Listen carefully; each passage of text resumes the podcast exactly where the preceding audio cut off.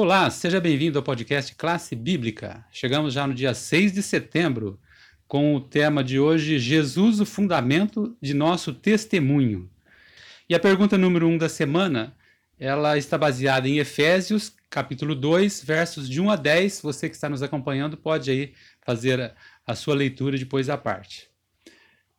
A questão aqui, logo de início, é o seguinte: eu até me lembrei que hoje nós temos muita muita comparação entre é, a questão do antes e depois, né?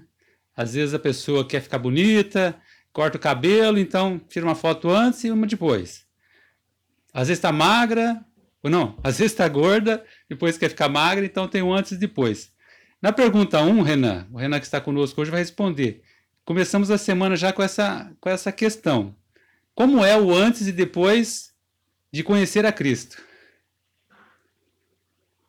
É isso mesmo, Jaziel. Hoje nós vamos comentar sobre isso. Então, bom dia, boa tarde ou boa noite, né, dependendo do horário que você está nos acompanhando.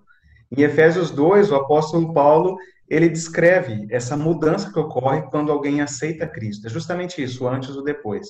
Achei legal essa comparação, né, com aquela foto, né, que a pessoa estava mais gordinha antes, aí ela fez um regime e emagreceu. Achei legal. É mais ou menos isso que acontece ele diz, o apóstolo Paulo diz que antes a pessoa seguia o mau caminho desse mundo e fazia a sua própria vontade, o que ele chama de vontade da carne. Então, antes de nós conhecermos a Cristo, nós estávamos mortos em nossos pecados, andando segundo o curso desse mundo.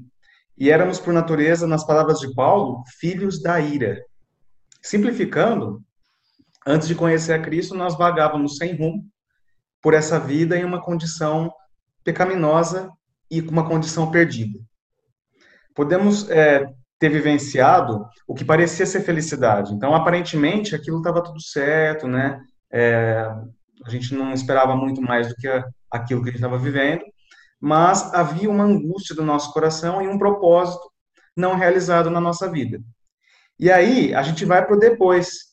Ir a Cristo e experimentar o amor que Ele tem por nós fizeram toda a diferença. Agora, por meio de Cristo. Nós estamos verdadeiramente vivos, vivos de verdade, por causa da sua graça e por causa da sua misericórdia. E nós recebemos a partir de então algo que sempre foi nosso, só que nós não sabíamos disso. Nós recebemos o dom da salvação. Paulo continua dizendo que Cristo nos ressuscita da morte do pecado para nos fazer assentar nos lugares celestiais em Cristo Jesus, ou seja, nos aproximarmos cada dia mais de Cristo Jesus. Ele nos dá essa oportunidade de estarmos ao lado de Cristo, para mostrar. Aí eu estou dizendo as palavras dele. Nos séculos vindouros, a suprema riqueza da sua graça. E aí, por meio de Cristo, por meio dele, a nossa vida assume um novo significado. A nossa vida tem um novo propósito.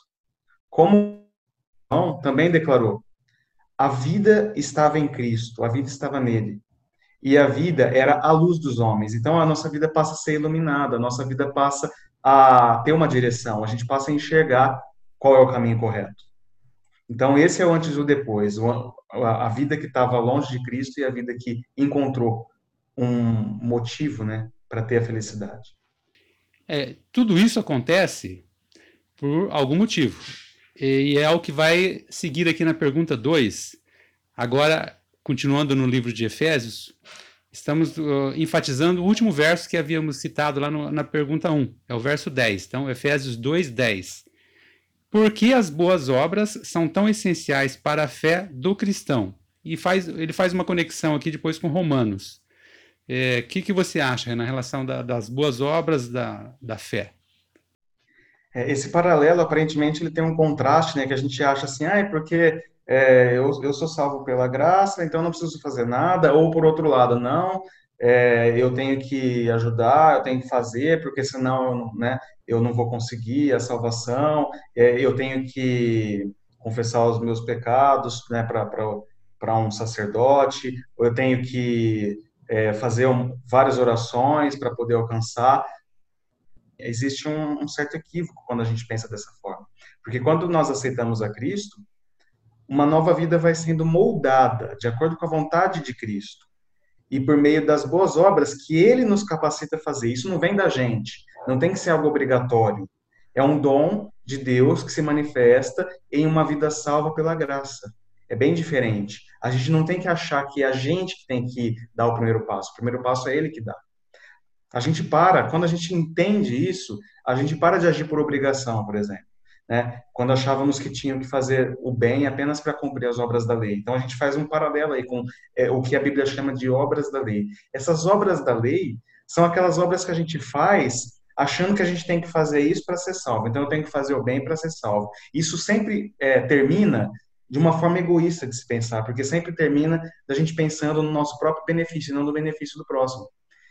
E quando nós paramos para pensar, entendermos que sem Cristo nós não conseguiremos fazer isso, né? E nós percebemos que nós não precisamos mais disso, dessas obras da lei, né? Porque as boas obras elas vão se tornando cada vez mais naturais em nossa vida por meio de uma experiência diária com Jesus, por meio do exemplo dele, por meio de uma relação com ele e por meio de algo que vem crescendo no nosso coração através dele, a nossa vida muda. A vida fica mais leve, mais tranquila e mais feliz. A gente consegue entender realmente qual é o real significado para a gente alcançar a vida eterna e para a gente levar outras pessoas também a alcançar a vida eterna e trazer essa felicidade. O amor é o amor que é de Cristo manifestado em nós, que ele resplandece na vida do outro.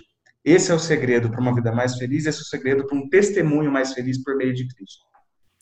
É, se formos pensar, realmente, às vezes nós complicamos muito as coisas, né? Esse foi um comentário aqui, uma reflexão com você sobre Jesus, o fundamento do nosso testemunho. Espero que essa semana você continue crescendo aí na graça de Cristo com os seus estudos pessoais, principalmente, tá bom? Então, aguardo você amanhã para continuar. Até lá.